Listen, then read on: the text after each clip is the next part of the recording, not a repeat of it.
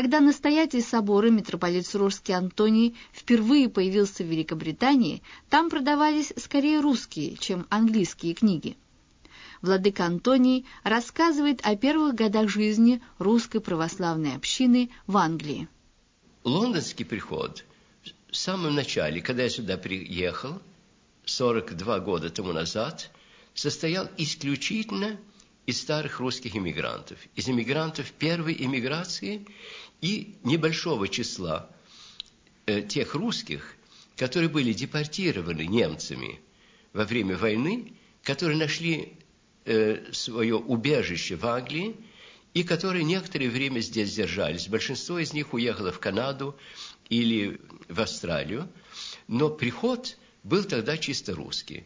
Он был русский по языку, по культуре, потому как все мы мечтали о возвращении на родину. И одно меня тогда поразило, когда я приехал сюда. Это то, что были очень пожилые люди и были малые дети. А среднего поколения никакого не было.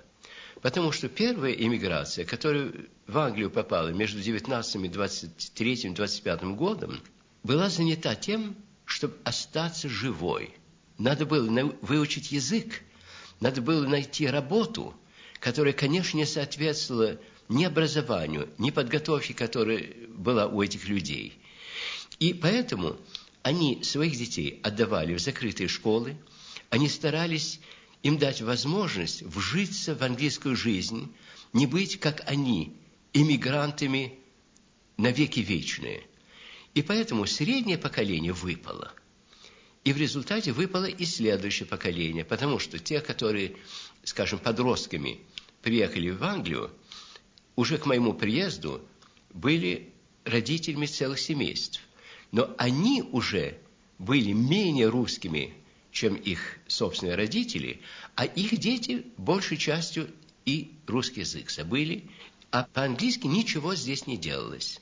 Потому что это русское поколение, как и мое поколение. Мы мечтали только о том, чтобы хоть церковь была бы русская.